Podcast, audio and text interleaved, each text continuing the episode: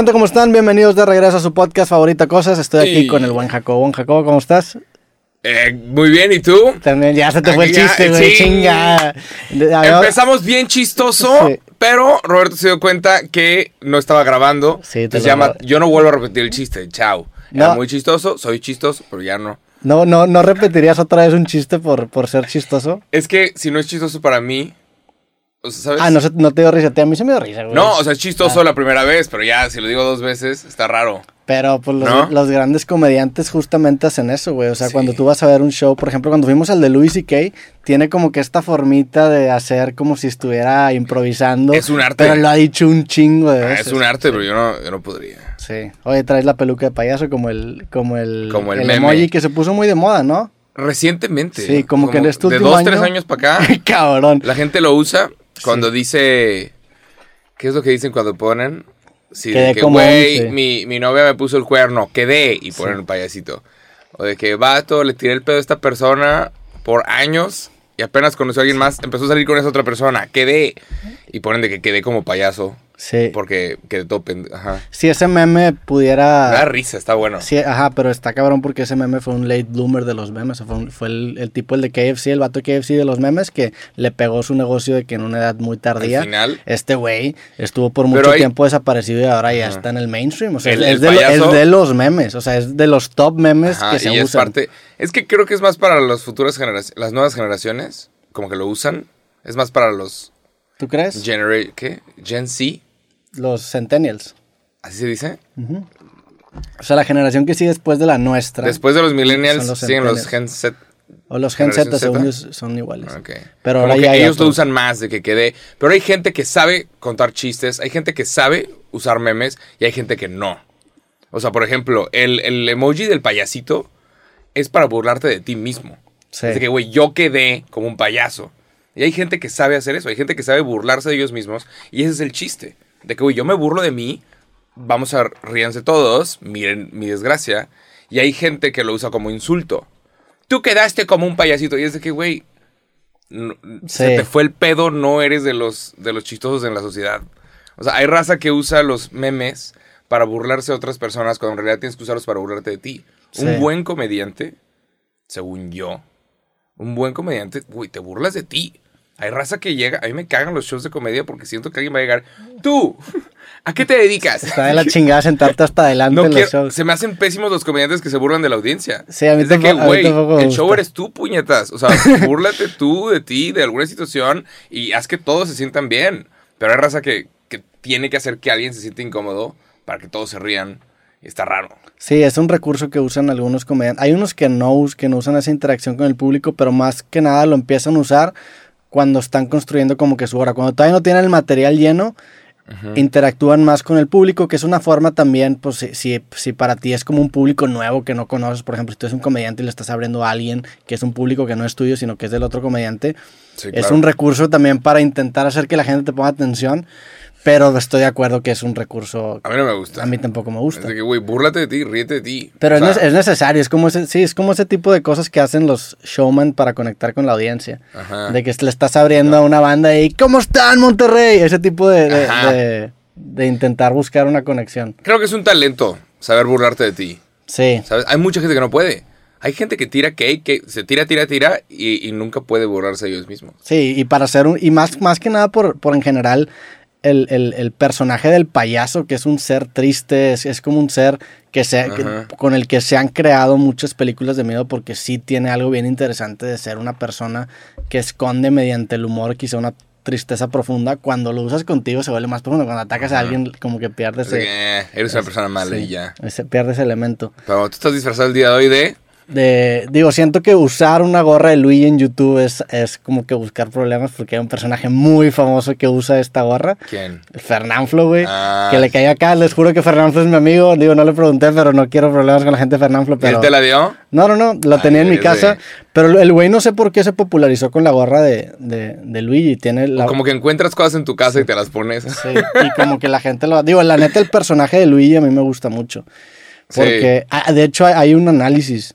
Hay, hay como, hace, hace algún tiempo leí como un, un artículo psicológico Ajá. de lo que representaba Luigi. Porque Luigi consigue su identidad reflejando a Mario. Entonces, Luigi es como una reflexión imperfecta de Mario. Entonces, el, el- el artículo de repente empieza a profundizar y dice, bueno, está bien, entonces Wario es la inversión de Mario. Entonces, es- están como que atados a la identidad de un protagonista y estos güeyes como que dependen mucho de, de esa identidad.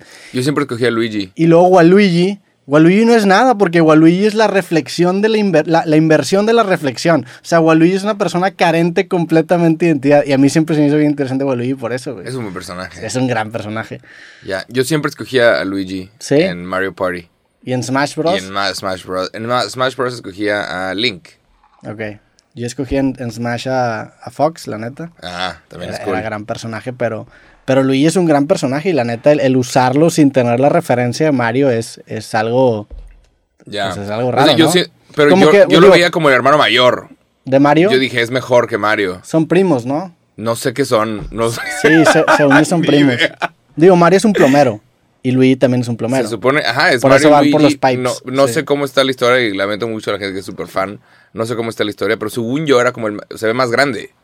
Según es como está más- más... alto. Ajá. Pues nada más. Entonces, no sé, yo, o sea, si tenía que escoger de todos los personajes de Nintendo, de los clásicos, yo dije, no, pues Luigi. ah, escogías al hermano mayor de... Está, es chido. Y es verde. Me gusta más el verde que el rojo. No, a mí sí me gusta más el rojo, pero, pero está chido poder usar a Luigi sin tener la referencia de Mario. Porque me puse la hora lo primero que me dijiste, ah, no tienes una de Mario.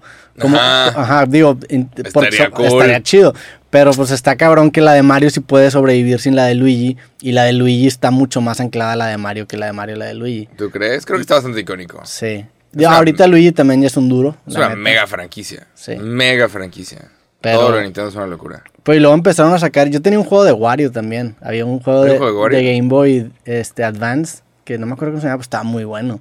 Wario Ah, tuvo su, Waluigi no sé si tuvo su juego. Yo lo escogí en Mario Tennis, eso sí me acuerdo. ¿Mario Tennis? Le pegaba con Slice, Waluigi. Ah, con el, con el Wii. no, era en, era en Nintendo 64. Ah, neta. Sí. O en GameCube, no me acuerdo. Pero sí, güey. Wow, los videojuegos. Por ahí debe estar el, el análisis psicológico en internet de, de, de cómo estos personajes eran una reflexión del personaje original y lo que representaba para su psicología, güey. Y hay incluso historias de terror que, que- que surgen de esto, güey. Ah, claro, la raza se inventa todo tipo de cosas. Los fanfics. ¿Estarán enojados los italianos con eso? No creo. Con, con el, ¿sabes? Mario, Luigi. No creo, güey. Yo creo que, que les ha gustado. ¿Tú crees que les guste? O sea, son personajes muy positivos. Sí tienen esas cosas como, medio ejemplo, racistas de mamá ¿qué, mía. ¿Qué opinamos nosotros de Speedy González? Pero Spiri González siento que sí es un poco más ofensivo que, que los otros. Spiri González es un ratón que nada más está diciendo, ándale, ándale, órale, Ajá, órale". pero Ajá. sí decimos ándale, ándale. Sí, yo no digo ándale, ándale. No, pero, eh, o sea, no son palabras ofensivas. Corro son rápido, palabras que eso sí, güey, eso sí me identifico No, con pero Spiri, son, pero- son palabras que sí decimos. Sí. ¿Sabes? Es como mamá mía. Los italianos seguramente no dicen mamá mía todo el tiempo, pero sí es algo que dicen. Ajá. Entonces, por ejemplo, Speedy González, que si usa sombrero, que sí hay sombreros en México, Sí. la cosa igual es que es un ratón, Es- ¿sabes? uno es un ratón, dos, Contra... la neta, en- normalmente en, en el contexto en el que está es un país en donde hay calles, hay- hay calles de tierra en todos lados. O sea, es, es un México que no está muy retratado de una forma fiel. Cuando no nos la parte urbanizada, Pero... que existe, ¿Está? existe. Sí. Pero en muchas partes del país no. No sé, a mí, a mí el Speedy González no me molesta, se me hace un buen personaje, pero se me hace mejor personaje Mario, la neta. Mario es un protagonista, Mario es la cara ¿Los de una mexicanos saben burlarse de ellos mismos? Cada vez menos, güey. ¿Se va? Sí, la neta. Ajá. Creo Pero que no, general aguantamos vara. O sea, los mexicanos no aguantan. Y obvio, me incluyo, soy mexicano. Pero, ¿Pero a qué te refieres con burlarte de nosotros mismos? o sea, que ahorita hay cada vez menos y menos estereotipos de mexicanos y, y como que no nos gusta que haya estereotipos. Y es de que, güey, no pasa nada. Sí. Digo, no sé, no sé si los estereotipos generan de repente algún discurso de odio u otras cosas que no nos gusta y que igual y nosotros no vemos. Pero por ejemplo, yo sé que la comunidad latina en Estados Unidos a veces, a veces, no siempre, pero a veces eh, reciben ciertos comentarios y se chinga tu madre. Sí, pues es que sí, sí entiendo cómo un estereotipo puede perpetuar una narrativa discriminatoria en contra de algún grupo de personas, pero también pues son estos güeyes, o sea, la, la gente que utiliza estos estereotipos pues no entienden, porque pues, mucha de la comedia surge de estereotipos, la verdad, Ajá. o sea, gran parte de las premisas de entra un, inserta cultura, es un estereotipo de, de la persona de esa cultura, y es necesario, porque nos tenemos que reír nosotros mismos, pero cuando se usa estos este, estereotipos para perpetuar narrativas de odio y no para hacer comedias cuando se vuelve medio culerón. Y ah, históricamente, pues se ha pasado eso con, con, con en general con todo, güey. Tanto estereotipo de mujeres, estereotipo de latinos, estereotipo de... Quitaron, a, quitaron a Apu de los Simpsons. No mames. Sí. Sí, Y, y, eh, el problema de lo que decían era, hubo, hubo activistas pues, de descendencia, ascendencia, Ascendencia. de la India, y ellos decían, güey, las nuevas generaciones eh, igual, nunca vieron los Simpsons, pero saben quién es Apu. Sí. O sea, porque lo han usado como insulto contra ellos. ¿Sabes? Como, ah, es el que, el que maneja el taxi y el que Sí. tiene la tienda de conveniencia. Es que ent- entiendo cómo puede ser dañino para una persona que no tiene o que nunca ha tenido otra interacción con alguien que tenga cultura hindú. O sea, tú como mexicano, que en México no hay muchas personas de la India, si tú nunca has ido a Estados Unidos, tu única referencia de cómo es un hindú es Apu. Y Apu es un personaje que se está burlando, Sí. está exagerando, está caricaturizando estas expresiones o esta Sí. forma de, de hablar de los hindús. Entonces, ahí entiendo cómo sí puede ser nocivo porque tú llegas a Estados Unidos y si tu única referencia es una caricatura, pues lleg- llegas con una visión súper deforme. Y eso pasa no solamente con estereotipos en caricaturas. Mucha gente su primer acercamiento con, con su propia sexualidad es la pornografía. Entonces ya- llegan a un encuentro sexual y tienen una idea bien diferente de lo que realmente es, güey. Y oh, decepción. O decepción de lo que realmente es. güey. No. Entonces, entiendo, pero pues es que, no sé, es, es un tema bien delicado porque son necesarios los estereotipos para, para hacer comedia, pero también cuando se usan de una forma... Es como las pistolas, las pistolas pues, son necesarias para, no sé, obtener alimento, para la Mantener casa, más antes que ahorita. Pero si se usa una pistola en contra de un ser humano, pues la herramienta se vuelve algo nocivo. Entonces, más que, más que ser el problema de la herramienta, es la gente cómo la usa. Eh, Así lo yo, ¿Viste el especial, a ti que te mama la comedia, de Dave Chappelle? Sí, El último. Se llama, ¿qué? The Closer. The Closer, sí. ¿Qué opinas? La neta no me gustó tanto, ¿No güey. te gustó? O sea, Ay, se- me cagué risa. Se- Sí, está chistoso. El vato es un genio natural, güey. Pero ya, ya siento que, que se volvió demasiado social su discurso. Y ya se vuelve más un rant como beat, con beats. Ajá. Este, y, y no tanto un. un- y- en español un rant un es rant un- es como un. Cuando te enojas y empiezas a decir un chingo de más, es como un rant, es Ajá. como un despliegue de ira. Ajá, y los beats, Chistoso. ¿cómo lo traducimos? Beats son chistes. Ajá. Un beat o es sea, un- nomás está ajá. quejando y mete chistes. que es algo que creo que pasa con, con muchos comediantes cuando llegan a un nivel de, de fama, como que empiezan a usar su plataforma para hacerlo mucho más social. Y a mí, la neta, no, no, no siempre me encanta eso. Carlin le pasó mucho. Carlin, por ejemplo, que es un comediante, o era un comediante de los grandes, al final era muy social y al principio no era así. Chapel es igual, güey. ¿A ti te gustó? Sí, está bueno. Y lo quería ver por todo el drama que hay detrás de. Sí. O sea, para los que no saben, el güey. Y tuvo hace como dos, un especial, un especial anterior, se burló de la comunidad LGBT. Pero no se burló, nada más dijo como, sí, la comunidad LGBT es, o sea, si fuera un carrito, hay Sí. un hombre manejando y al lado está una lesbiana, un hombre gay y una lesbiana, y claro que son blancos los que están en contra de, ¿cómo se llama? De la opresión. Sí. Y están manejando este carrito ellos porque ellos construyeron esos caminos. O sea, los- la gente blanca Sí. es la que construyó los caminos de la opresión. Entonces son los blancos gays los que están manejando esos caminos para intentar sacar a la comunidad LGBT de ahí.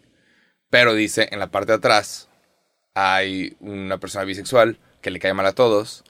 Porque la persona bisexual es de que yo puedo coger con todos. Y como que eso no le cae muy bien a los gays y a las lesbianas. Digo, es una caricaturización antes de que te la den a ti. y es está burlando, el que se está burlando. Sí. Y luego dice, y luego está la gente trans, que todos en el carrito saben que la persona trans es la razón por la cual se maneja más difícil este carrito. Y es como un chiste, Sí. y se está burlando de la comunidad trans, pero al mismo tiempo está cruel lo que Sí. Bueno, la comunidad trans se le fue encima y, y se le fueron encima después de ese chiste. Tanto que eh, el güey empieza su siguiente especial diciendo, ¿ustedes creen que las personas gays, o sea, no son racistas? ¿Ustedes creen que las personas, ¿sabes? Las minorías y todas estas personas que son oprimidas no son, o sea, están, están en lo correcto siempre?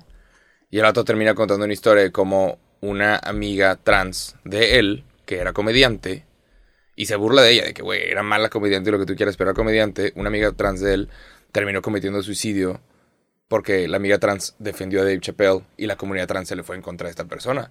Y es de, güey, pues, ¿qué estás defendiendo? Sí. ¿Sabes? O sea, ¿qué es lo que estás... O sea, nada más quieres que las personas que tú canceles se maten. Y, y él le dedica ese especial a su amiga trans. Que, que quién sabe por cuántas cosas están Sí. pasando, pero no ayudó que recibiera un montón de comentarios de la El, el- pedo de Dave Chappelle, y lo digo con un chingo de admiración porque realmente es una persona que admiro, es que es un genio de la retórica. Dave Chappelle tiene esta forma de comunicarte una idea en la que está cabrón contrarrestarla. Puede o no tener razón. Yo la neta Ajá. no estoy muy de acuerdo con su especial, pero se me hace un genio para comunicar sus ideas. Es un puto maestro para hacerte creer o hacer lo que él quiere que hagas. Hay un especial anterior que sacó que dura como 30 minutos en donde el güey se- le, reclama, Ohio, le, rec- güey. le reclama a Viacom por un contrato que firmó hace 20 años y el güey te lo metaforiza y te dice, ¿sabes qué? Yo cuando estaba de morro eh, fui a un bar una vez y me metí a una mesa a jugar blackjack. Y yo creí que iba a ganar, le empecé a apostar porque todo me indicaba que iba a ganar y me di cuenta que al final acabé perdiendo. Entonces perdí todo mi dinero. En lugar de irme de ese bar me quedé viendo esa mesa y me di cuenta finalmente que todos en la mesa estaban coludidos con el dealer. Entonces el güey fue y le reclamó al dealer y le dijo, oye, ¿sabes qué? Todos están coludidos. Y dijo que el vato se le iba a putazos y que vio que se asustó y en lugar de meter una vergüenza le dijo, ¿sabes qué? Nunca te metas con el pan de, de- del hombre. Nunca te metas Don't entre, ever met entre un hombre y su pan. y su dinero. Ajá, y su dinero. Entonces, esa historia estoy siempre, te lo podría afirmar que es falsa, güey. Es una, es una, claro, es- y, y ese es la, el genio y la retórica de Dave Chappelle. El vato te cuenta esa historia para que cuando te cuente la vez que firmó el contrato con Viacom, tú mismo puedas entender que todos en esa mesa estaban coludidos contra Dave Chappelle, lo cual tiene razón. La historia seguramente es falsa, pero eso yo estoy de acuerdo con él. Es especial, Ah. el discurso que estaba promoviendo, estoy de acuerdo con él porque la neta se lo pendejearon y muchas empresas gigantescas abusan de la ignorancia de los artistas nuevos para venderle contratos que a final de cuentas se los acaban cogiendo. Para mí ese especial fue una, un manejo brillante de la retórica y para comunicar una idea en la, en la cual yo estoy de acuerdo. Este nuevo especial, no, no te voy a decir que estoy 100% en desacuerdo, pero no estoy tan de acuerdo con lo que intentó comunicar. A mí la impresión que me dio es que intentó comunicar que los afroamericanos la tienen más difícil que los trans y que cualquier comunidad LGBT. Que a mí, para empezar, se me hace una conversión que ni siquiera vale la pena tener, güey. O sea, ¿qué- ¿para qué nos victimizamos de más? Los dos la tienen culero, es difícil ser los dos. ¿Cuál es más difícil? No sé, güey. Yo estoy en una posición de privilegio al Chile, no sé, y ni siquiera quiero tocar o agarrar Ah, un pero lado. está bien que ellos tengan esta conversación. Pero pues No, es que, está bien eh, que, es se, que se mencione. si es un si es una pues sí ah, y eh, él está en toda su libertad de tener esa conversión y hacerla pero para mí el fin pragmático o el fin utilitarista es daño para qué chingados te o sea para qué polarizas más dos grupos que están peleando por su propia causa güey o sea entonces Estarán diciendo. Sí, es que el güey, el güey, por ejemplo, dice. entonces, espérate, para terminar. La forma en la que él hace este mismo manejo de la retórica en ese especial es brindarte con este candado de esta historia de una persona trans que el movimiento lo acabó consumiendo o la acabó consumiendo, lo cual pasa y a veces es cierto, entonces te lo blinda completamente la crítica, lo cual para mí el vato es un puto genio para manejar ideas, el vato está jugando ajedrez cuando todo el mundo está jugando damas, el vato está pensando tres movidas adelante y se nota, güey, y la forma en la que te lo comuniques brillas, es un puto genio, güey, puede no tener la razón, pero es una puta pistola para comunicar esas ideas. Para mí, en este especial, no me gustó tanto la idea que intentó comunicar, pero como comediante y que dio risa, sí, sí dio risa, es brillante, güey. No sé, a mí Chappelle se me... Nada más te pregunté si te gustó, carajo. No, es que al chile, a- de hecho, quiero, quiero analizar eh, precisamente el especial de, de el que te dije, el, el anterior, no me acuerdo cómo se llama, donde se mete con Viacom. Güey, porque, güey, es una puta brillante. Es lo, lo Sí, que lo hace hace. muy bien. Y en este especial lo hizo otra vez. Nada más que ahí la, la causa, pues, no, no es que estén en acuerdo en desacuerdo, nada más que prefiero no manifestarme, güey. Sí, posiblemente no sea correcto decir tus quejas no están bien porque mi gente sufre más. Sí. Pero el güey viene, está respondiendo a ataques que él recibió personalmente. Pero es que sí. Pero sí- también sí, sí está lo- mal. los que te están atacando son los putos extremistas, güey. La neta, la gente, siempre, siempre que te metes con alguien te van a atacar los extremos y eso no representa a la mayoría, güey. O sea, a mí me han atacado los extremos de muchos grupos y eso no me pone en contra de los que realmente están sufriendo algo, güey. o Los que realmente son víctimas de algo. Entonces, para mí, en general, le hace más daño que bien el tener esa conversación y eso es en lo que no estoy de acuerdo. Ahora, que el vato es libre de decir lo que quiera, es libre de decir lo que quiera. Que el vato es un genio, es un genio. Que el vato da risa, da risa. Es el, para mí es el GOAT, la neta, de la comedia.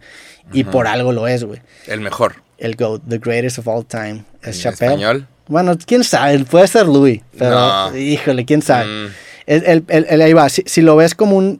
La retórica de Chappelle es inigualable, o sea, ni Louis se le acerca. Bit por bit, quién sabe, pero... No sé, este, está, está- lo voy a ir a ver, O sea, de hecho, justamente en dos semanas. ¿A Dave A Chappelle? Chappelle. Ah, El vato sabe. El vato sabe hablar. O sea, cuando el güey está hablando, te tienes que quedar callado. O sea, no, no te dan ganas de interrumpirlo, no te dan ganas de, bus- de ver tu celular. tú- o sea, el güey habla de una forma que pones atención. Sí. Y ya llegó a ese punto en donde el güey se puede dar el lujo de de repente hablar de temas serios. Porque ya puede, o sea, ya puede hacer eso. Un comediante que está empezando, obviamente no. Obviamente Sí. es hazme reír. Pero güey ya se puede dar lujo hacer eso. Por eso- Está bien. Eh, Y, y ese es el dilema en el que, por ejemplo, digo, guardando proporciones, pero una vez que te haces un- una figura reconocida al que te enfrentas, o sea, ¿qué tanto es bueno el discurso por el discurso per se y qué tanto es bueno porque está atado a la persona? No cualquiera podría hacer ese discurso. Aunque Dave Chappelle lo dijera, si no, si no fuera ya Dave Chappelle, no se le validaría ese discurso. Entonces, es, es esa idea de, pues sí, güey, o sea, lo puede hacer porque es Dave Chappelle y se tomó y, tu, y pasó por toda esa mierda para llegar a ese punto y tiene las historias de que, güey, pues se lo chingó Viacom, rechazó Chappelle Show. E- Es un, el güey tiene un chingo de credibilidad. La historia de que él cuenta, de nunca te metas entre un hombre y su dinero, me gusta mucho. Sí, es falsa. Yo, yo diría que es, o sea, ¿Tú yo, crees que es yo falsa? firmo- y, y es, es- eso lo hace todavía más brillante. Yo creo que es falsa. crees? Sí, claro, güey. La historia es que estaba, no estaba jugando Jack, estaba en la calle, hicieron como las tarjetitas de afuera. Sí, Y me identifiqué porque a mí también me pasó esa mierda sí. en la Ciudad de México. El- Pero el- eran como unas tarjetitas y el güey adivina, o sea, dice, ahí está, o sea, le hace ver, hace- es de esas personas que tienen como tres tarjetitas y Sí. si le atinas a la tarjetita correcta, te dan un varo. Pero tienes que apostar. Son como apuestas clandestinas en la calle. Y, y el güey participa, lo engañan, le roban 20 dólares. Y cuando la siguiente Sí. persona está participando, él dice, no, no, no juegues, todos aquí están metidos en este pinche pedo. Y lo agarran y casi se lo putean y le dicen, nunca te metas entre un hombre y su, Sí. y su dinero. Y me, no sé, pensé en muchas personas. Hay muchos creadores de contenido que llegaron recientemente. Muchas personas que están creando contenido. Mucha gente está empezando a crear contenido, como que se acaban de dar cuenta de que, verga, esto es lo que tengo que hacer. sí. O sea, demasiadas personas. Llega TikTok, llega todo. Ahorita es más fácil editar que nunca. O sea, legal, picas, dejas de picar y ya dejaste de grabar. Vuelves a picar, es bien fácil editar un video. Hacer, contar una historia en un TikTok de 15 segundos. Entonces hay muchas personas que están empezando y no saben muchas cosas. Adultos y jóvenes. Y están usando eh, las redes para de repente tumbar a otras personas. Y es de... Te estás metiendo entre esa persona y su, y su varo. ¿sabes? Y me vale madres si piensas que es lo correcto. Te estás metiendo entre esa persona y su dinero. Hay un güey, un creador de contenido que se llama Kuno. Y te juego por vida que me vale verga. Me super vale verga lo que haga el cabrón. Es un güey que le gusta ponerse vestidos y hablar, es como una diva. Dale. O sea, cuando yo estoy viendo contenido, si veo contenido que no me gusta, le sigo, o sea, yo sigo mi camino. Pero de repente me topé personas tirándole mierda a ese güey Kuno. Y es de. ¿Qué, qué estás haciendo con tu vida, güey? ¿Sabes? Te estás metiendo entre esa persona y, y su varo. Te estás metiendo entre esa en su trabajo. Sí. Y si no te gusta, no lo veas y ya.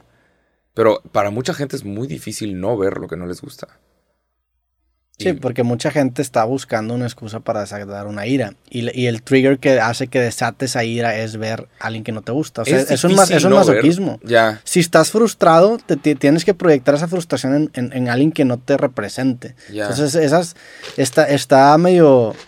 Está medio curioso porque es. Porque inconscientemente buscas estas caras en las cuales desquitarte porque no tienes otra forma de desquitarte. Y eso parte mucho de, de, siento yo, tanto de la relación en la que está la persona, del trabajo el que lleva la persona. Si tú no ves un resultado claro en tu trabajo, tienes como que todo este build-up y no hay un release de que, ah, la madre, terminé de trabajar, terminé este video, terminé de trabajar, hice esta canción. Cuando no lo ves claramente, no tienes ese- esa catarsis y buscas en otras personas una catarsis para desatar esa frustración. Y por eso digo, por eso está esta frase que ya está súper de ve a terapia. Pues sí, porque te acabas dando cuenta de estos sesgos inconscientes que tienes y cómo te los desquitas, güey. Pero el, el- regresando y para cerrar con Chapel, es lo es un puto genio de la retórica y, y en este que en esta historia que tú contaste mejor que yo de, de lo de las tarjetas, yo creo que es una historia que, que se fabricó más que nada entendiendo cómo, Para- cómo el vato estructura sus especiales y más ahora en esta faceta social. El vato- digo, eso no le quita lo brillante y al revés, o sea, eh, le aplaudo todavía más que haya, teni- o sea, que haya podido tener este entendimiento tan, tan maestro de cómo construir un, un, un Es una forma de contar las El güey también tiene un especial donde te dice, ¿sabes qué? Te vas a reír con esta frase. Y te dice la frase y es de que, y pateé a no sé quién en la vagina. Esa es la frase. Entonces el vato construye una historia en donde la premisa o el remate tú ya te lo sabes del principio y como que ya te hace reír. Es increíble, güey. Esa maestría del proceso de crear un beat solamente Chappelle lo puede hacer y por eso esa historia, creo yo, que es inventada, pero funge un fin que, con, con el cual yo estoy de acuerdo, güey. Y está muy... El vato es un puto genio, güey. La neta, eso es un güey talentoso. Sí, Sí. nunca se metan entre un hombre y su dinero. Porque hay personas malas. Sí, Pero digo, hay, gente- hay veces que sí te deberías meter entre un hombre y su Nah, dinero. digo, Si ese, si si ese, eres gobierno y estamos hablando de criminales totalmente. pero pues si ese hombre y, Pero- y- y su dinero se está metiendo en, en tu dinero, o sea, si ese güey se está metiendo la lana que, según que según tú te corresponde, Dame un ejemplo. imagínate que tú estás, por ejemplo, ahí Chappelle se metió con el dinero de Viacom. Los ejecutivos de Viacom le pueden decir a Chappelle, sabes que tú te estás metiendo con mi lana, ese contrato tú lo firmaste Sí. y de ahí yo estoy ganando, entonces depende de la perspectiva. Es, es una frase que puede adaptarse para dependiendo de cada quien, ¿verdad? Digo, la historia la cuentan los ganadores al final de cuentas. O sea, la historia se construye bajo los cuerpos de los perdedores y nos, nunca escuchamos esas voces. Entonces también está... Aplica en muchos casos, pero pues también en otros como que no tanto. Pero en general con creadores independientes estoy de acuerdo. Pues sí, güey. Es su forma de ganar su, su dinero. El mercado mexicano, ojo, no estoy hablando de ti en específico, Chuy, pero el mercado mexicano, o sea, por muchos años vimos racismo, clasismo y machismo en la televisión. Las generaciones de ahorita, los adultos de ahorita vieron esas madres. Entonces, igual el mercado mexicano no lo puede identificar o no le ve lo malo. Pero, güey, mames.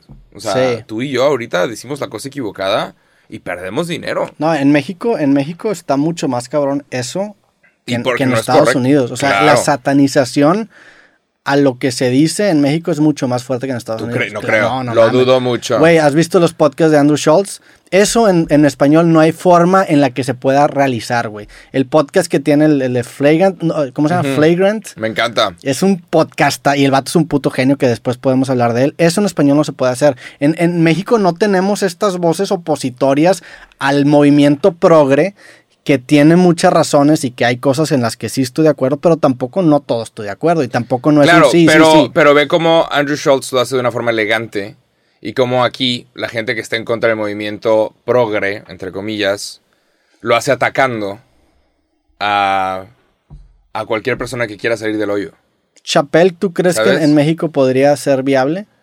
Es que ve la forma en la que lo está haciendo. El- es que el último- ve el lugar, el- ve el el- lugar desde donde lo está diciendo. El último especial de Chappelle fue un, una puta ofensiva, que fue brillante, fue brillante, pero fue una puta ofensiva. Sí. Fue como esta, lo que esta está mal- ofensiva de los alemanes que tenían un- el Blitzkrieg. Posiblemente, posiblemente lo que está mal es lo mismo que él dijo, que así como dice, no te metas entre un hombre y su dinero, no te metas entre un grupo y, que está intentando salir de la Yo estoy de opresión. acuerdo, sí. Y creo que este güey se metió entre un grupo que está intentando salir de la opresión diciendo, nosotros la tenemos peor. Sí. O no todos ustedes son perfectos. Y sí, Y nadie es perfecto. Sí, y pero, tiene, tiene un punto, o sea, pero posiblemente él hizo lo que él había dicho que estaba mal, que fue meterse entre un grupo. y tiene un punto porque sí entiendo cómo está teniendo esta ascendencia afroamericana, cómo, cómo una persona puede pasar de ser el grupo más privilegiado, que le podemos decir que es un hombre blanco, definitivamente heterosexual, a ser un grupo que ahora es se cree mucho más marginado. Entiendo, e- eso es una crítica que la neta se amerita su propia discusión, porque el güey dice, pues un, un hombre blanco me puede decir, oye, ¿sabes qué? Y le dice la palabra esa que no puedes decir, pero si se cambia de, de- de género, si se hace lo que tú quieras, ya, ya está en una posición en la que eso ya no es pegarle hacia abajo, sino que es hacia arriba. Y eso es lo que ataca Chappelle. Dice, ¿sabes qué? Ahora tú que tú te, que te cambiaste de sexo, no me estás atacando hacia, hacia arriba. O sea, si estamos al- a lo mejor al nivel, pero, pero no me intentes ver como que yo estoy en una mejor posición que tú. Es, eso está bien cabrón. Y eso en Chile, no sé qué pienso sobre eso, pero, pero creo que utilitaristamente hablando, es negativo tener esa conversación porque pues estás atacando a dos güeyes que están intentando salir de un lugar pinche, güey. Sí. O sea, ¿por qué, güey? Mejor agárrate a putazos con algo que no, Ajá. que no sea entre ustedes, güey. No sé. Pero pues también quién soy yo para, para dar, decirle a alguien como de Chappelle que decir, no mames. Pero Claro. pues tengo una opinión, ¿verdad? Sí, güey. ¿Qué pedo? ¿Nos vamos a Estados Unidos un rato qué? Para que veas lo que es. Estados Unidos. Eh, el siguiente año, güey. En Miami. No soy tan fan de Miami. ¿No eres fan de Miami? No. ¿Por qué? Porque no lo conoces. La, no, sí lo conozco. La, la fiesta como que no me gusta. Está muy... ¿No te gusta la fiesta? La fiesta de Miami no me gusta tanto. o sea, eso, La fiesta de Miami, ¿de qué hablas? Está con madre. Ah, Para ti está con madre, a mí no, güey. Digo, Se, se vale tener opiniones diferentes. A mí esa, esa vibra de clubs y no me gusta tanto. No, pues no clubs, pero. Hay bueno, chance no he conocido los lugares correctos en Miami. Seguramente hay lugares en donde digan, no mames, me la pasé cabrón. Seguramente. Pero sí, güey, ¿qué más? Los Ángeles. Empezamos hablando un chingo de... de- Chingos de mamadas. de- Eh, X, eh, X, aquí andamos.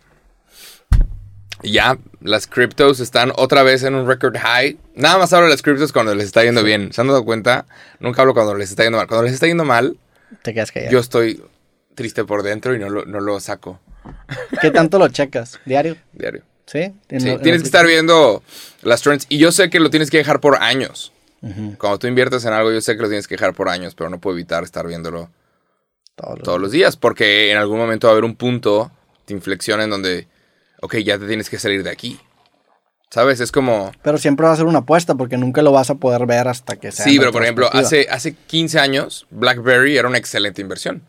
Y yo pude haber dicho, le invierto a BlackBerry y cierro esa bóveda, cierro eso y regreso en 10 años.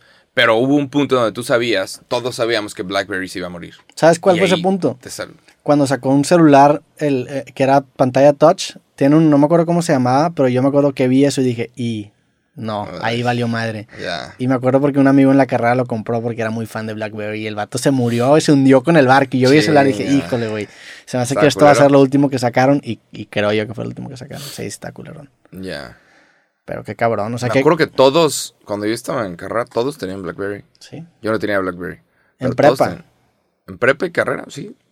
A mí me tocó que en prepa todos tenían BlackBerry, en carrera ya me tocó. Ya, igual fue que mi, mi primer semestre. Pero sí, la raza andaba, las morras andaban de que. En BBM, ya, sí. Ajá, como Paris Hilton. sí. Con, un- con esa madre. Era un buen celular, la neta, estaba muy chido. A mí sí me gustaba el BlackBerry. Estaba cool. Era una buena, buena época. Sí. ¿Hay algo que extrañes del pasado? Aparte de Blockbuster. Eh, Blockbuster estaba chido. Este, no sé, güey, digo, la, la, las... Pues lo simple que era antes, la neta, y, y a lo ¿Crees mejor... que era más simple? Pero era más simple porque era menos tecnología o porque A, a mí, eh, eso me he estado dando cuenta últimamente, güey. O sea, me disfruto mucho ver películas en los noventas, donde no estaba este elemento del celular, del internet, porque la, el- la- la trama era mucho más fácil, o sea, era más Ajá. orientada a la historia. Ahora hay muchas historias que ya no pueden ser, hacerse posible porque estamos todo el tiempo conectados. O sea, por ejemplo, vi un tráiler de Home Alone, que van a hacer un remake. Sí. Este pedo ya no puede ser posible porque el morro le manda un mensaje a la mamá con el celular, güey. O sea, ya, ya estamos tan hiperconectados que ya no es de que no, y le cortaron la línea telefónica. No, güey, no es cierto. Nadie habla a las casas para el teléfono, güey. No es un banco, un telcel y la chingada. Sí. Entonces hay- como que ciertas cosas que en los noventas mm, como que se las creo más. Y, y- y digo, sé que, sé que es la nostalgia actuando en mí, porque la nostalgia es una mentirosa. La nostalgia solamente te hace recordar lo bonito y lo bueno. Pero como que me gusta más eso. Ahorita, sí, ahorita todas las historias, no sé si lo has notado, o si la gente lo ha notado, pero todas las historias, los personajes no están en su celular.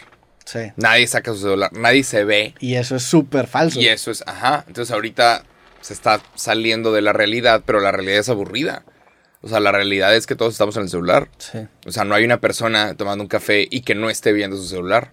sí. O sea, y en las películas la persona está de que viendo la ventana. No es cierto, nadie hace eso. Sí, no mames. No, pero Pero, güey, también eso está bien cabrón porque el impacto que tiene el, el- Por ejemplo, estás en una fila esperando. Antes esperabas y lo que estabas haciendo era esperar. sí. Esperar ya no existe. Esperar está caduco. Y creo que hay un valor bien cabrón en esperar. Esperar te hace compilar las ideas en tu inconsciente y te escupe momentos de eureka.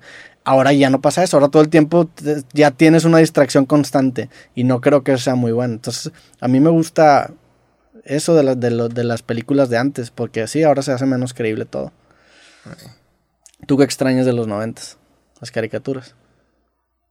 Sí, Sí. pero no sé si no sé si lo extraño. O sea, era lo que era, pero yo me acuerdo de estar de que todo el día esperando a que llega saliera el capítulo que yo quería ver de Sí. Pokémon. Y ahorita Pokémon es de, está con madre. está increíble, Sí, no mames. pero hasta el día de hoy está, está retomando cabrón. Es la franquicia más más exitosa en el mundo. Y está retomando cabrón porque ahorita los que crecieron ahorita quieren comprar memorabilia y quieren comprar cosas que no tuvieron cuando eran niños. Sí. Entonces, por ejemplo, las tarjetitas Pokémon y todo eso elevó de precio cabrón. Sí, no mames. Sí, eh, me he topado videos este de, de gente que hay, hay como TikToks, es, es un TikTok de un de un, un güey que como que va a ventas de garage cuando los vatos se van de que a, Ajá, a la que- universidad y la mamá saca las cosas y de repente compra tarjetas de Pokémon Ah, ¿Cómo se se- llaman esos? y se, se son garage sales. Ah, los ventas garage. de garage. Ah, ok. Ventas de garage. Ya. entonces, haz de cuenta que el hijo se va a la universidad porque en Estados Unidos pues la gente se va a universidades a- y se, Ujú. se- se queda ahí. Y bueno, aquí en México también, pero ahí es como más común, supongo. Ajá. Este, entonces la mamá como que saca todo el cuarto del hijo y lo pone a, a la venta. Entonces este güey se levanta y busca tarjetas de Pokémon y pues como la mamá los vende nada más el bonche, de repente se encuentra... Digo, tampoco no sé qué tan falso sea, ya viéndolo desde No, el lado del pero creador, sí. pues, pues nada plantas ahí un- Este- una tarjeta y ya Ah, estás pero viral. este, este güey, Gary Vaynerchuk, habla mucho de eso y está chido. Sí. Que es de, el Eh, güey va Tiene una serie que hace eso, ¿no? y lo hace nada más para demostrar que se puede. El güey no lo necesita. Lo hace nada más para demostrar a la gente. ¿Cómo le dice? Flipping, ¿no? Sí, que es... Sí, es agarrar y comprar Y barato y vender caro. Sí. Entonces el güey anda por ahí y de repente ve una taza de los New England Patriots y resulta que hay gente que coleccionaba esas tazas. Entonces la taza que la persona te está vendiendo por dos dólares porque era un regalo de McDonald's, este güey la, la puede vender en 200 dólares en internet. Pero es de buscar al coleccionista. Todo lo que tú ves, hay gente que lo colecciona, hay gente que lo quiere. Y, este güey habla sobre cómo nadie puede hablar de absolutos. O sea, tú no puedes decir, los NFTs no funcionan porque a ti no te gusta. Porque hay un mercado para eso, hay gente a la que le gusta eso. No, nadie puede decir, las tarjetas de Pokémon son basura porque hay gente que opina totalmente lo contrario. Entonces nadie puede decir, esto no funciona o esto no sirve porque siempre hay un mercado para todo. Pues sí, mientras haya, mientras haya demanda va a haber oferta. O sea, el mercado le vale pito que, que pienses tú de las Ajá. tarjetas. Si hay una demanda, la oferta va a ser buena. O sea, y eso es lo que es lo que Gary Vee critica, que dice, güey, hay mucha gente que habla de absolutos y de repente dice que TikTok es basura y es de que no, güey, Sí. es en medio. Hay formas de hacer cosas increíbles por esa aplicación. Hay gente que dice, "No, pues esta aplicación, esta cosa es basura, hacer podcast ya va de salida."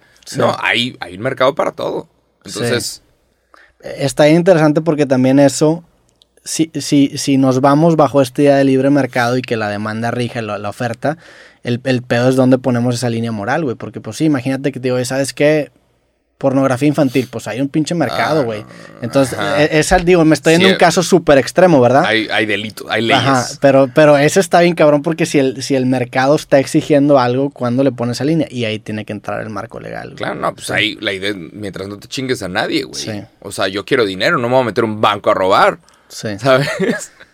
o sea, hay líneas, tenemos reglas y todos estamos vivir en esas reglas. Sí. Entonces, sí. Sí, pero el- el- el- lo, lo curioso está ahí en dónde meter entonces la regulación del gobierno hacia el libre mercado, porque ahí es en donde está el gran dilema, porque pues luego en esa regulación los mismos que regulan acaban beneficiando, entonces ya no estamos metiendo en temas políticos, Claro. pero sí. No, pero sí se tiene Es lo, que es lo que se le critica mucho a, a esa, a esa forma de, de ver las cosas, pero sí, me- me- mientras lo hagas en ese marco, pues sí, güey, si hay una demanda, busca la forma en la que tú puedas hacer la oferta y, y encuentras ganancias. ¿Sabes cuál? Estaba viendo, estaba escuchando un podcast de Salomundo. Ok. Este güey es un duro, deberías invitarlo. Sí, sí lo conozco, Luis, saludos. Vi que estuviste en un podcast, bueno, ahorita hablamos también Ah. de... Sí. Pero este güey, el vato te cuenta cómo China, aun y se, las den de comunistas, ellos son el libre mercado más libre mercado de todo el mundo. O sea, los comunistas, estos vatos son los más libre mercado de todos. Porque no puedes patentar nada. Entonces, si tú llegas con una idea, perfecto. Todos los demás se van a poder robar tu idea. Entonces, más vale que lo hagas bien. ¿Sabes? Entonces, como que no existe la idea de yo lo inventé, tienes que respetar que yo lo inventé y soy el único que lo va a vender. Sí. No, si a alguien se le ocurre hacer algo mejor con tu idea, lo va a hacer y te chingaste y nadie te va a proteger. Pero pues eso no está tan chido, ¿no? En- para, para el que hizo la... Porque ¿sabes? imagínate Imagínate que- que... tú inventaste el fidget spinner y dices, puta, este es un mercado de mil millones de dólares. O sea, en- fue tres meses, mil millones de dólares. Y no, un chingo de empresas empezaron a hacer fidget spinners y hubo alguna empresa que vendió los Sí. fidget spinners. Es- y es el pedo, porque tú dices de que, bueno, está bien, le voy a invertir toda mi lana, tienes 100 mil dólares cuando mucho, güey, y una empresa llega y le mete 10 millones de dólares, el precio que ellos Claro. tienen es muchísimo más Pero bajo, mi- lo bajan artificialmente, Ajá. te chingan a ti como emprendedor Sí. y se quedan con tu idea, está de la Claro, verga. pero en China también lo que pasa es no permiten que nadie tenga el poder absoluto. Está raro. Entonces, Tampoco como... está, está, pero- está pero- un poquito de hueva también, porque andan bloqueando. Y como ellos tienen control de todas las pero aplicaciones, entonces es cero libre mercado, güey. sí y no, porque está bien salvaje. Pues pero sí, pero nadie, si no tiene- nadie, puede tener, nadie puede tener el poder absoluto. Entonces, de repente bloquean. Había un güey que estaba siendo muy vocal en China, Jack Ma. Lo callaron. Y nadie sabe qué fue lo que pasó. Y el güey pasó de estar teniendo conferencias con Elon Musk sobre si invertir en la Tierra o en Marte o en, ¿sabes? A callado. Y lleva meses sin hablar, sin aparecer públicamente. Y es el güey que hizo es- Alibaba y era de los hombres más ricos del mundo, callado. Ese güey, eso es lo, lo más antilibre mercado que hay. Entonces, no mames, o sea, si, te, si te están callando así, pues sí te dan. Sí, pero entonces ya no existen este, este hombre grande que va a venir y va a hacer tu idea y la va a vender mucho más barata y te va a chingar. Sí. Entonces, está salvaje el pedo. Es como si es como una canchita en donde todos les tiene que ir relativamente, pues si te pasas de lanza, palancazo, no está tan chido, ¿verdad? Ajá. Yo sí es soy hasta más- cierto nivel. Sí. Está, está raro, no me gustaría vivir ahí, A mí pero tampoco, interesante, la claro. ¿sabes? Ajá. Como capitalistas no te conviene tanto que, tu idea le vaya bien porque, o sea, está de la vera porque dices, puta, pues quiero que mi idea le vaya bien, pero no le vaya tan bien para que me palanqueen. Y de repente, Sí. ¡pum! desaparezca. Y Roberto, ¿qué pedo? La, la última vez que lo vi traer una gorra de Luigi, Es ¿dónde que sí, está, te haces muy viral, Y te demonetizan, Sí. ¿te acuerdas? Y ¡pum! desaparece, que a la madre. Chinga. Cabrón. Eso pasa. Y sí, se me hace que sí pasó. A mí me pasó. En fe- con en Facebook. Facebook está. A mí me pasó. O sea, tenía otra página que empezó a reventar. Facebook, las opiniones de Jacobo Era- no representan las de Roberto Martínez. Tú y ahorita Somos uno. al 100. Él y yo somos uno. Este, no, sí está muy cabrón. a mí me va a pasar. Y fue que, ¿cómo, güey? O sea, me tumbaron por un video que estaba en otros lados también. Y que nunca se tumbó en otros lados. Sí. Entonces, o sea, lo que les molestó no fue el video, fue que. Cuando, cuando a mí me llevó la chingada en, en Facebook, empecé a hacer historias pidiendo ayuda, me tumbaron las historias. Me las tumbaron. Porque hablan en contra de. Porque, Sí. pero no, o sea, por nada. Ah, güey, Davo, MC Davo le cayó el podcast. Un día después de que sacamos el podcast, Instagram le quitó la posibilidad de, de compartir enlaces. Y hablamos también de eso. Le quitaron las insignias. Está raro, güey. Es que al Chile no sé qué es. Qué, qué es. Habrá alguien como controlando.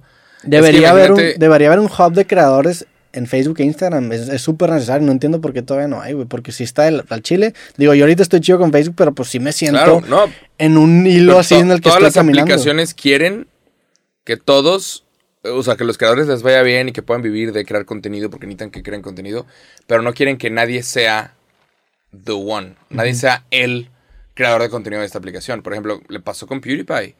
PewDiePie empezó a reventar y al vato se le fue la palabra con N, que no debes de decir en inglés, se le fue en un stream.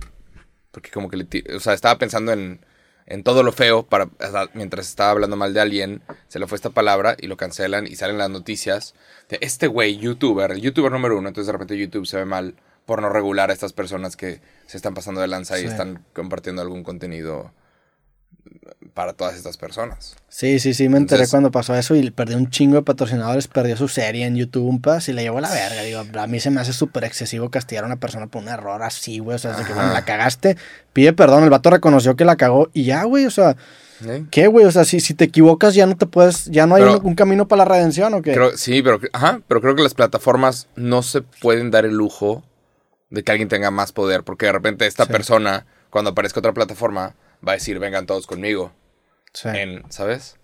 Pero también está mal, o sea, Es, es, un- es que es lo mismo que hace China, pero lo hacen las plataformas, porque claro, a una plataforma no le conviene tener todos sus huevos en un solo creador, porque donde ese creador se ponga mamón. sí ha de regular eso, o sea, sí, Sí. no ha de ver, En todos lados, en lo UFC es igual. Cuando hay una estrella muy grande le empiezan a dar como que, oye, está bien, aplácate porque... ajá, porque es la imagen. Sí, y no, y a Los- fin de cuentas, pues tú no eres más grande que la industria. O sea, Ajá.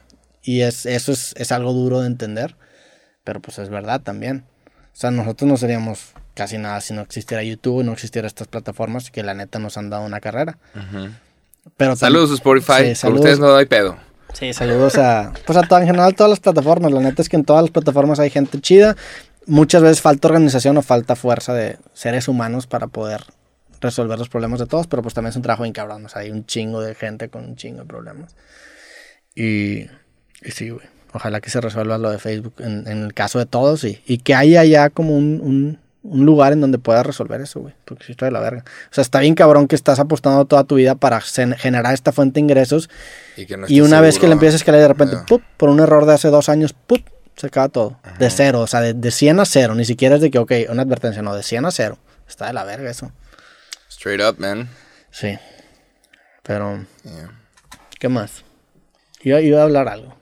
No me acuerdo La neta es que algo. el día de hoy no tengo historia de terror. No. Me puedo inventar una on the go, A ver. pero no tengo historia de terror. Te puedo contar una historia de terror. Te puedo contar. Podemos hablar, y esto es- sí da un poquito de miedo, A ver. de las chavas que dejan una huella para que las demás perras sepan que ellas estuvieron ahí. Las mujeres usan. Esto, o sea, no es, no es contra las mujeres, es un chiste. Es para que. Pero es una historia de terror. Las mujeres usan unas cosas que son como incaíbles. Son unos clips Sí. negros. Que son como para. ¿Tú los usas? No, no los uso. ¿Tienes el Debería, debería, sí. Sí, sí Digo, a- deberías. a, a la, paréntesis a la gente que no vive en Monterrey no tiene ni puta idea que es un increíble. O sea, ¿Neta? Y es un nombre ridículo para lo que se puede caer. Increíbles son no- retenedores, se dicen. O, o Ahora, así. Ni idea. Sí, son reten- En Monterrey sí es increíble.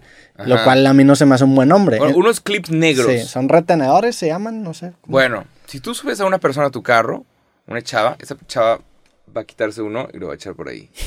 Pero en un lugar en donde tú no lo veas y la otra chava que se vuelve a subir es de que, ah, ve nomás, hay otros perros aquí.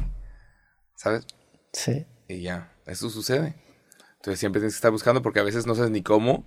Puedes estar que manejando en la calle con la ventana abierta y una morra te va a aventar uno. Te, te cae un increíble. por joder, sí. por joder. Sí. Le avientan cosas para que aparezcan. Por eso son increíbles, porque si se caen te pueden meter en pedos. Ajá, se supone Sí, que son ajá. incaíbles. Entonces, ¿a quién le, le destapaste el pelo? Sí, güey, sí. Hay, muchos pasa, ¿no te pasó? artículos de belleza femeninos que... que hay, hay un beat de Seinfeld también que habla sobre los, las bolas de algodón. Dice que, güey, al chile yo nunca en mi vida he dicho, ¿sabes qué? Necesito una bola de algodón, güey. Y, de y las mujeres son un chingo de bolas de algodón. Y el vato dice, entro al baño y de repente veo a bolas de algodón que pasaron por algo feo. y Nada más están todas en el baño y aplastadas. y yo nunca tampoco he usado una bola de algodón, güey. Ajá. Y hay un chingo Igual y de bolas de deberíamos. ¿no? Sí, pero ¿para qué sirve la bola de algodón? ¿Quién sabe? Según yo es Sí. para ponerte cosas, ¿no? Ni idea, ni idea. Pero sí, hay gente que deja rastros para que los demás sepan que ahí estuvieron. Como hombre, ¿qué podemos dejar? O sea, imagínate que tú subes al, al carro una chava y tú quieres que los demás vatos sepan que tú estuviste ahí. Dejas un tenis. Está- no hay nada sutil que puedas dejar. No, no, es que no tenemos cosas, ¿no? No hay de que... Sí, no, según yo. Un pelo corto, güey. Ah, Sí. Pero no tan corto. un pelo ondulado. Sí. Pero sí, no, no, hay, no hay nada que puedas dejar como que rastro. Este. Digo, siempre puedes decir que. Es que también el pedo se sube tu mamá o se sube tu hermana y se le cae un increíble o se le cae un retenedor o. Ni cómo hacerle. No, no, no suena muy creíble. Ujú. Pero pues bueno, yo tampoco la no tengo historia de terror. de ¿no? repente aparecen los increíbles. Sí. Son las- Ah, chinga. Ya. Sí, ¿qué más podemos hablar? güey? Deja ver si tengo un tema. Tengo una historia. A ver, ¿tienes una historia? Dale. No, pues, llegó, regresó de Hermosillo Luna, mi perro. Ah, sí vi, güey. Después de un chingo de tiempo. De ¿no? 10 meses. ¿Te reconoció? Estaba bien hermosillo. Sí, lo cual está chido. Pero estaba medio drogada porque le ponen unas gomitas que se come para que se quede dormida en el avión. ¿Cómo sabes que tu perro te reconoce? ¿Se emociona? Sabe, ajá. Sabe qué pedo. No, pero sabe, ¿cómo sabes tú que sabe? Lo ves en los ojos. Se nota. O sea, está viendo a muchas personas y contigo sí es de que, hey, hey, yo te conozco. Y, y reconoció mi depa completamente y sabía exactamente en dónde estaba que estaba chido eso. Pero yo ya tengo un gato. Regresa Luna y ahora hay un gato en mi depa. Y no mames, güey. Los perros y los gatos no se llevan. Y es de cómo no me di cuenta, o sea, cómo no lo pensé antes. Porque yo vi muchos posts en redes sociales de perritos y gatitos llevándose. Sí. De el gatito con el pajarito llevándose con madre. Y no es cierto. Pero tiene que estar uno bebé, ¿no? La- las redes sociales son falsas. Aparentemente tienen que estar desde bebés. Y pedí ayuda. Y hubo veterinarios que me hablaron de que, güey, es que tienen que compartir el mismo olor. O sea, tienen que estar ahí un rato. Pero, hijo, el- el- o sea, bueno, para los que no saben, tengo un gato en mi depa. ¿Cómo se llama tu gato? Se supone que se llama Billy, pero no me gusta el nombre Billy. Billy. se ¿Por qué supone. Billy, güey? No sé, es el nombre que ya traía desde antes. Ya. Pero quiero cambiar el nombre a Güey. A Güey. El gato Güey. Oye, Güey, ¿qué pedo, Güey? Y que, que el gato ya sepa que estás hablando de él. Ya. Sí está mejor. Pero, Güey, ¿no? ¿Se te hace mejor Billy? No, se me hace mejor güey que Billy. Así, ¿no? Billy también es un buen nombre. Pero bueno, el, el gato, o sea, tuve un gato ahí por un rato y ya llegó, regresó un perro, es el perro de la oficina, y no se llevaron bien. Pero el perro está conmigo, se queda conmigo de que verga con este gato, que este güey no estaba aquí, El perro está conmigo nomás jengueando y el gato no puede. O sea, el gato sabe que el perro lo puede matar. Sí. El gato sabe, el gato sabe que, güey, yo lo puedo morder, pero una mordida de un perro, el perro mata al gato. Fin. Entonces el gato como que no podía descansar y tenía que deshacerse del perro. Entonces yo nada más veía como, o sea, se, se quedaba viendo y, y los dos viéndose. Y de repente Luna, como estaba conmigo, se queda dormida. Y el gato hace como que se queda dormido. Pero apenas, apenas ve que el perro está dormido, se acerca y le da un zarpazo en la No nariz. mames. ¡Pam! Y le saca sangre y se va corriendo. O sea, le mete un putazo y se va Le corriendo. mete un putazo y se va corriendo. El gato, le No mete un mames. putazo y se va corriendo al perro. Y se esconde. Y el perro de que verga, ¿cómo? De que, qué pedo, Y y ya vi lo que, ya vi lo que estaba haciendo. Es una técnica que tienen los gatos. No todos, pero. Este güey, el gato se aseguró que el depa fuera tóxico para el perro. Que el perro diga, no quiero estar aquí, está culero. No quiero. Lo quiere hacer sentir incómodo. Ajá. Entonces el gato está bien cómodo en la sole- detrás de un sillón, escondido. El gato puede estar ahí horas si es necesario. Pero cuando ve una oportunidad, ¡pam! Ataca y se va corriendo. Y el perro dice, ya no quiero estar aquí. De que está en la animal". verga, aquí me, me verga. ¿Cómo, güey? Y, y el gato estuvo enojado conmigo hasta que se fue el perro. Y ya se fue. No, pues está con Ventura, Ya. pero ¿Y hay solución? No sé. Digo, ese acercamiento que está haciendo el gato es como cuando... Es tóxico, no quiere solucionar las cosas. Sí, no. Pero pues también es... es Chinga co- quedito. Como cuando tú estás jugando un juego con- y, y vas contra un güey que es un oponente muy grande y, y sabes que si te agarras a, a tiro limpio te hace caca, le metes un putazo y te escondes. Y Ajá. luego se distrae otro putazo y te escondes. Estás Sí, pero... O sea, para, para el gato es como si fuera que el... el, el- el- tóxico de madre. Y hace una cosa natural. Es una cosa natural. De tengo que hacer que este ambiente no esté chido para este animal que no quiero que esté aquí. Pues se siente amenazado en general y que, se vaya, güey. Sí, ¿verdad? Sí. El gato no a poder descansar bien porque dice, este güey me puede comer. Ujú. El día que quiera. ¿Y quién te garantiza que no, güey?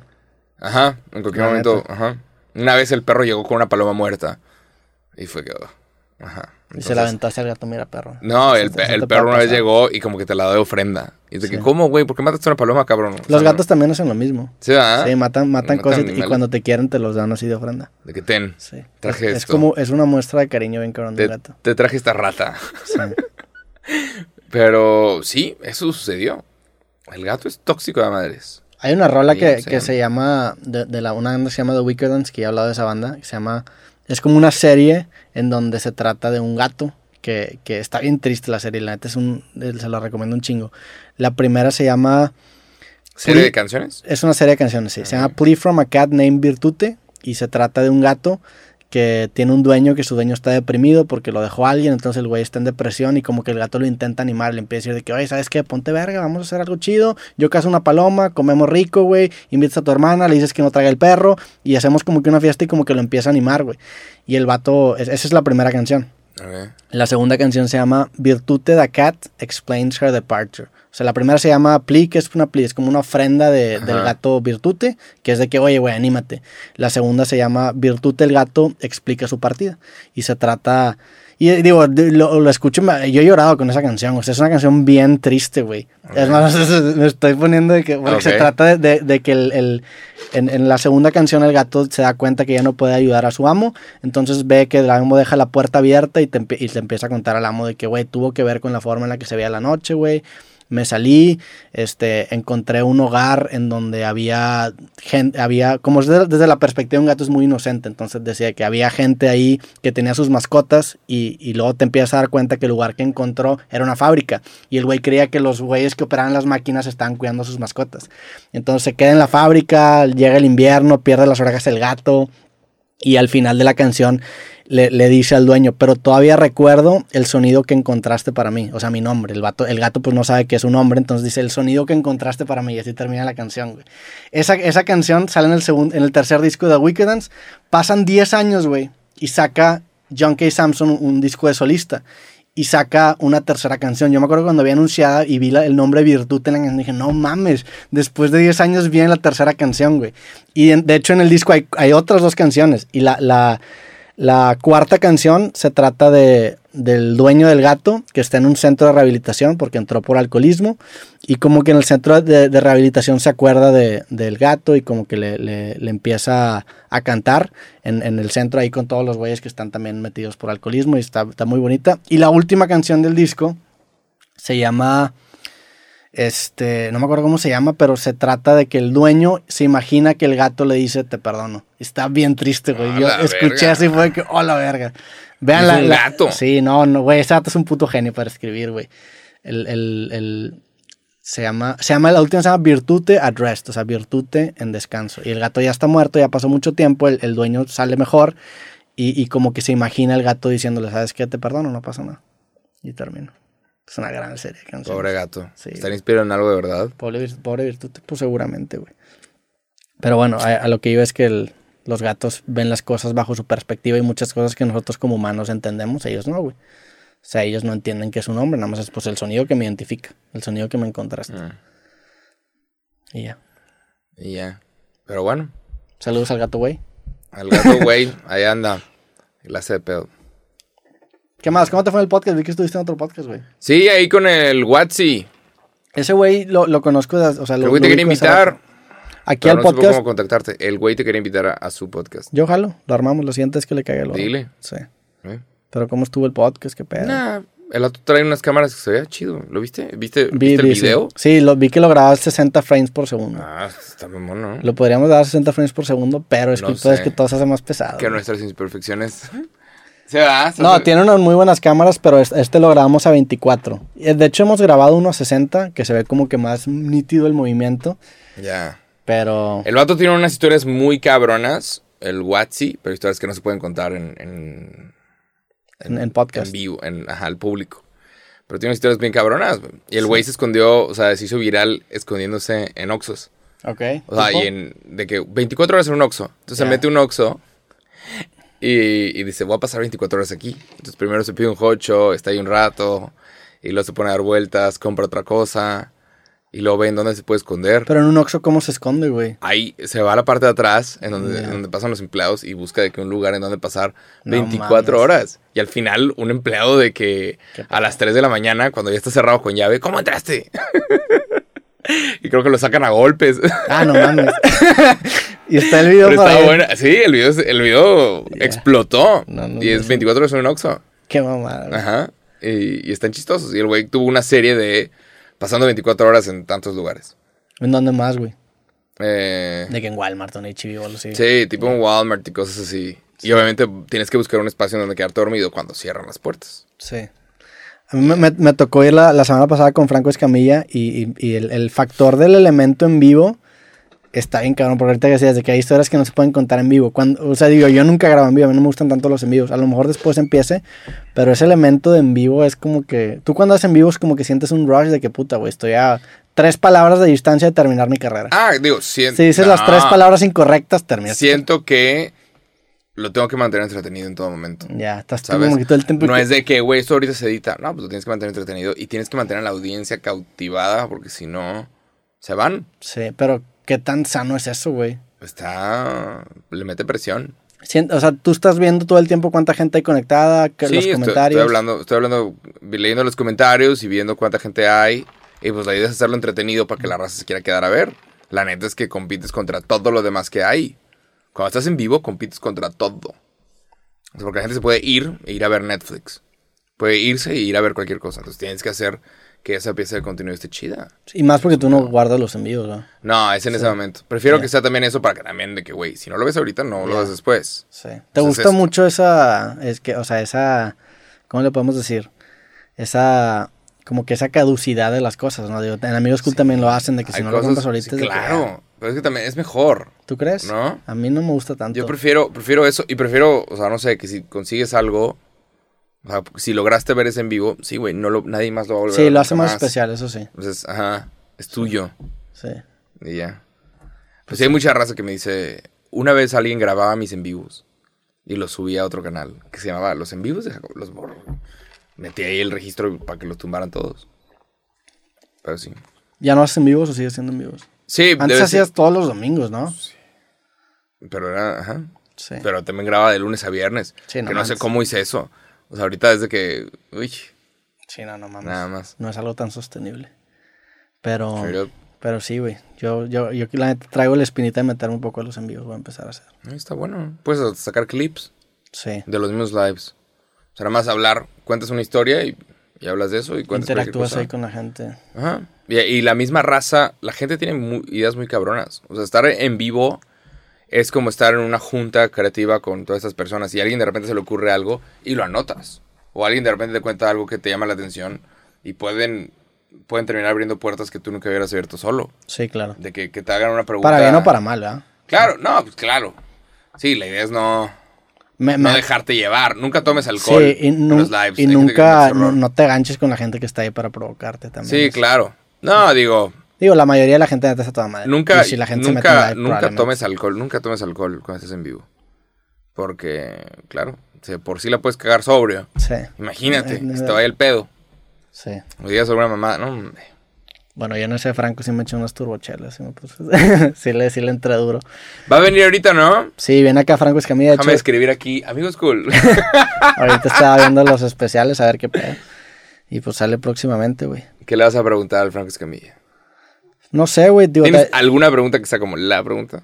No, me, me interesa mucho el, el- el- en general toda la infraestructura que ha creado, que encapsula Franco Escamilla, tanto su canal como en general los especiales que a veces los publica en su canal de YouTube. O sea, la es un güey que, que se ha sabido escalar a un nivel bien cabrón y es el comediante más duro en, en habla hispana, probablemente, güey. Seguramente, no sé quién sea. Es que hace muchos shows en Estados Unidos.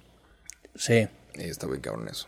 y en, en, en muchos lados y, y es, está chido porque el güey le vale, o sea, él- se lo dije en su programa, güey, es que te vale verga, le dije, o sea, genuina, y te- se lo digo de la, de la forma más de admiración posible que carnal, te vale verga, o sea, le vale verga todo y eso está refrescante. Pero Entonces, ¿cómo? ¿Qué le- O sea, es, es muy de, por ejemplo, para empezar, todo su contenido él sí lo graba en vivo y le vale pito.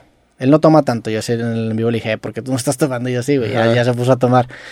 Pero como que es muy de improvisar, es muy de, no es perfeccionista, es muy de sacar las cosas y eso a su vez le ha ayudado a generar mucho volumen de contenido y mejorar mediante la práctica. Y eso es algo que admiro un chingo de él. Entonces yo creo, no sé, va a estar chida. Cabrón. Últimamente no estoy estructurando los capítulos de creativo, me gusta que sean más caóticos. Digo, obviamente me preparo y veo cosas de- del invitado, pero Ya. ya no tienen tanta estructura, entonces no sé hacia dónde se va a ir la plática. Mm. Pero pues ha de estar chido, neta el güey sí cotorrea bien. ¿Qué le puedas preguntar? Que esté chido. ¿Cuánto cobra por esos shows en Estados Unidos? No, sí se va a meter un buen barro, la neta. Pero, pero nada, ese, ese tipo de preguntas como, como Sí, que no, no, me no, gusta es- tirar es de números mal en- gusto, es en de mal ningún- gusto, es de y mal gusto, nada no, más. no me gusta tirar números en ningún podcast, la neta. Sí, claro, es de mal gusto. Sí, sí, súper de mal gusto. Y es peligroso. También, sí. El otro día un señor, creo que fue una buena respuesta. Me, me, me sentí orgulloso por la respuesta que di. A ver. Un señor de esos que se ven de aquella época, pero que se ven jefes, ¿sabes? Que te hablan así, Sí, ¿sabes? Cuando sabes qué pedo hablas así, hablas como voz ronca. Cuando no sabes qué pedo no tienes la voz ronca. Pero este güey, es un señor grande, pero de- en volumen y en edad, y que se, se notaba que era jefe, como que veo que se me queda viendo. Y X. Estoy, estoy en mi pedo, ya, ya voy de salida de un establecimiento, y me dice, oye, ¿tú estás en internet, da? Y yo le contesto, sí, el internet es mío. Y me fui. Y, y el güey como que, como que tomó, me dije, qué buena respuesta me la mamé, nunca hubiera... ajá". Pero le dijiste, el sea, internet es mío. sí, pero es que siento que, siento, hay veces que gente reconoce y no sé si se quieren burlar. Sí, Entonces tienes que responder como un poquito sellando, ¿sabes? Tienes que detenerlos. sí. ¿Tú sabes internet? Sí, sí soy yo. Sí, el internet me pertenece. Sí, sí, y, y el güey fue como, ah, huevo. Bueno, o sea, está- ya no me respondió nada de eso. pues, está muy agresivo, el, el internet es mío. O sea, No es, no es mío el internet. me, me pasó. No era esa, fue eso como título. El internet es mío, güey. Puta madre. Este, pero, Pero, no sé. ¿Tienes alguna historia parecida? me, me, me fui de peda con Adrián Marcelo la, el, el sábado pasado. Ok. ah, Fuimos al Pinto Bar, un bar aquí en San Pedro. ok. Y, y pasaba mucho que, o sea, pasó que pues, mucha gente reconoció al- a Adrián Marcelo ahí. Y como que hay gente que nada más grita tu nombre y no dice nada de que le decían, hey, Adrián Marcelo. Y el güey me dijo, yo siempre que me pasa eso digo que Dios, que Dios te bendiga. Es como su, su closer de que, que Dios Sí, te bendiga, hermano. listo. Porque hay gente que dice Jacobo. Y pues es de que, ¿qué, güey? De que empieza Ah, no, a actuar, estás- ejecuta, sí. Sí. Ajá. A mí, ¿Sabes qué me, me, me llegó a pasar? Que hay gente que dice, Jacobo. Es un grupo de personas. Ven. Ven. Y yo, ay, chinga, ven tú, güey. ¿Sabes? Pero hay gente que dice, ven. Y dice que no, güey, no, soy, no vengo, con- no soy tu payasito. Sí, sí, el Ben, Kylie, que sí. güey.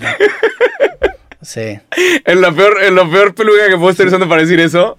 Pero, sí, eso de Ben es de que, güey, ¿qué, güey? Ven. Sí. Y yo digo, no, ven tú. Sí, y que- agarra de, ah, ok. Y la raza cae. La raza es buena onda. La gente Sí, es- también, es cool. pues, la, sí está cabrón que, que sepan, como, así como nosotros, nosotros ya nos damos cuenta de qué pedo, porque pasa, pero pues alguien que, si yo veo a alguien que reconozco, pues sí es de que, hey, y luego, a la madre, como que no, no, no tenías pensado toparte persona, entonces no sabes muy bien qué hacer, güey. Ajá. pero sí está raro todo ese pedo.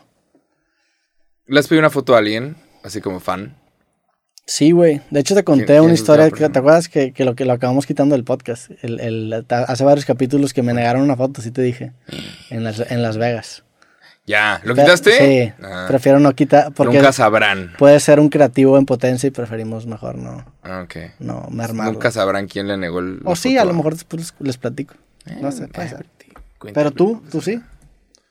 No, no puedo pensar en últimamente quién. Nomás estaba pensando en eso. O sea, no sé. ¿Con quién te gustaría una foto? Oye, me gustaría tomar un- tener una foto con.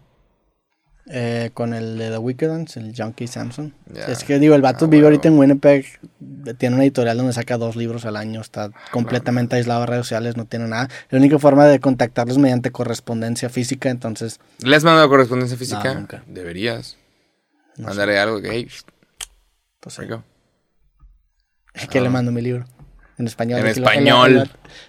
El vato ni siquiera... Hay una historia. Es que puedes hacer algo para llamar su atención. O sea, si hay una persona de la que quieres llamar su atención, hay un güey, un diseñador que se llama Jeremy Scott. O sea, y el güey fue el diseñador de Moschino. Está Ujú. súper. Y llegó a ser, después de Moschino, el güey agarró Moschino, lo, lo cambió cabrón. Son ese, ese phone case que son como unas papitas. Sí. Que se vendió cabrón. Bueno, Sí, el güey- el güey revivió Moschino, le dio todo. Ese es de Moschino. Ajá. Seguro- no sé si se dice Moschino. Yo nunca había escuchado que se dijera Moschino, pero nunca lo, ¿Cómo había, nunca lo había dicho. O sea, yo nada más lo había leído, nunca lo había dicho. me aventé un documental de ese güey y le decían Moschino, pero Pues no sí, sé si en español se dice Moschino. Sí, pero- yo nunca, nunca lo había pronunciado, nada más lo ubico por... Lo mencionan en varias rolas de rap. Bueno, este güey cuando está empezando te cuenta la historia de cómo el vato se fue a París a estudiar moda. Y todos tenían pasarelas. O sea, antes del internet la forma de dar a conocer tu, tu ropa, la forma de dar a conocer tus nuevas colecciones eran por pasarelas. Entonces todos tenían pasarelas y era cómo le hago para traer a la morra que tiene la revista más dura de París. ¿Cómo le hago para que ella venga a cubrir, a ver mi pasarela? El vato decía, yo sé que soy talentoso, pero necesito llamar la atención de esta persona. El güey va a un basurero, agarra una, un basurero de automóviles, agarra una puerta y le escribe, eh, Lady no sé qué, por favor ven a mí. eh, Donde hay un basurero de automóviles. En todos lados basureros de Sí, Aquí en la carretera hay uno. Nunca me he topado una puerta así. Ah, o sea, es, es como un lote donde hay Un chatarra. lote de, de chatarra. Entonces el güey agarra esta llanta, esta Puerta. puerta. se la lleva hasta la oficina donde él sabe que la señora trabaja, la que cubre, la que tiene la mejor revista de moda en ese momento en París. Y la amarra en, en un poste con una cadena, entonces nadie la podía quitar. Y era literalmente una invitación a la pasarela de Jeremy Scott, cuando Jeremy Scott no era nadie. Entonces, eh, la morra termina yendo. Porque le, le llama mucho la atención. Oye, alguien puso una puerta fuera de mi oficina invitándome a una pasarela. Vamos a esa pasarela. Obviamente la morra lo vio.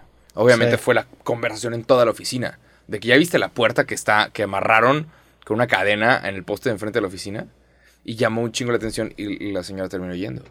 Tú podrías hacer algo que sea de que, que llame la atención. Pues digo, a ese güey lo puedo, le mando una carta y lo va a leer. Pues es que no, no es un güey tan grande, es una banda muy chiquita. Ya. En su momento sí quería contactar a los de Blink. A Tegan and Sara también una vez los intent- las intenté Sí, su- buscar. es su pedeza. Sí, sí, y- Son intentos. Sí, son intentos. Y, y sí, güey. De hecho, justamente también voy a ver Angels and Airwaves. Este, ¿Cuándo? ¿Cuándo tocan? tocan en noviembre 1, creo. Por ahí, Ah, en. Houston. Ah, Sí, entonces a ver, a ver, estaría cabrón armar un, un, un creativo con él. Le digo, aquí está el póster de su banda. Sí, siento que tienes que ir un rato. Sí. Tienes que ir un ratito a... a ¿Para allá? Sí. No, pero bueno, a Houston van a estar bien poco tiempo. No sé, güey. No, siento que si te vas a Los Ángeles un mes, sí puedes hacer cosas que no te imaginas. Sí, sí, sí. cosas me- que no te esperas. Sí, pero también. Pues sí. Lo único malo de Los Ángeles es el horario. Que sí están como tres horas o dos horas atrasados. Eh, pero, atrás pero se corrige. de- Ya, es que... Sí, pues cuando- Yo, yo pienso en, yo pensando en mí, porque como yo grabo todos los días, Sí. es de que, fuck, tendría que grabar a las seis para que salga... Nosotros como calendarizamos, o sea, cuando, cuando fui a Europa, pues calendarizamos todo el horario acá. Entonces, allá publicábamos, allá eran las 5 de la mañana, a las 3 de la mañana y estaba publicándose aquí en, en México. Ya. Pero sí, con noticias es más complicado. Y ya, mate, pues así la vida. Este es el penúltimo podcast disfrazados. El Falta la próxima ¿sí? semana es el último. Ok. Y ya, ¿cuál es tu dulce favorito de Halloween? Pues en general, ¿no? O sea, dulce favorito de Halloween. Dulce favorito. eh, ¿tú, tienes, ¿Tú tienes el tuyo? Sí. A ver, dale tú primero para darme chance. Me gustan mucho los nerds. Es un gran dulce. los- Son, son sí. unas como piedritas que son dulces, que claramente han de estar que todo mal. Sí. Seguramente está todo mal. Cuando ¿Te- eran niños... ¿Te gustan las variaciones de los nerds? Sí, También, es que todos saben chido. o sea, sí, ajá. son nerds. Me gustan los Skittles. Sí, Pero muy poquitas personas te daban Skittles porque era de que es carísimo. Sí. Está dando como 20 pesos. Antes eran más, bueno, sí. Ant- Antes como que eran más caros proporcional al mercado, ahora como que sí han subido de precio, pero como todos los demás dulces subieron más de precio, como que no son tan es caros. que le metieron, le metieron impuestos, que es correcto, le metieron impuestos al azúcar. Y sí, le tienes que, le tienes que, te tiene que salir un poquito más caro consumir ese chocolate de 300 calorías que no necesitas. Sí, ¿tú Y- crees? Sí. Especialmente si somos el país más gordo. Que, Pues sí. eh, ponle, ponle varias trabas, ah, ¿sabes? Que no sea una algo que te puedas echar todos los días. ¿Qué opinas lo crunch de las maruchans? Que es necesario. Sí, que las quiten a la chingada. Sí, siento que están haciendo su trabajo. O sea, no que las quiten a la chingada, pero si ves el reporte, era, son varias, no todas, pero hay varias que decían mentiras. Varios sabores. De va- Maruchans. varios, varios, es que no, es la sopa instantánea. Había una marca que alguien trajo desde China, que estaba en chino y no tenía el valor nutrimental en español. Y es de que, güey, tienes que, te- tenemos una ley nosotros en este país de que tienes que decir a la gente lo que está consumiendo y obviamente es ilegal. Obviamente quítame la, Digo, en todos los países es así. ¿no? Totalmente. En Estados Unidos igual, en- O sea, alguien trajo una sopa china queriendo vender así nomás por sus huevos y pues obviamente la iban a quitar. Sí, O sea, no puedes. Eso, eh, lo hubieran hecho en Estados Unidos y hubiera sido lo mismo. sí. Pero aparentemente había una maruchan de vegetales que tenía .03 vegetales. O sea, No el contenido vegetal que Era había en punto- una uña. punto .03% o punto .03 qué? .03 Gramo. como por ciento o gramos, una cosa así. De que decían, lo vegetal cabe en una uña. Y era de que un chicherito y un... no mames. es de, ¿cómo? No mames, tampoco tanto. Se, se ve los chicharros en las manos. No soy tan fan de los chicharros. No, hay que- habrá que abrir uno para ver. Sí. Pero aparentemente sí, te- es que te lo muestran de una forma. Ya.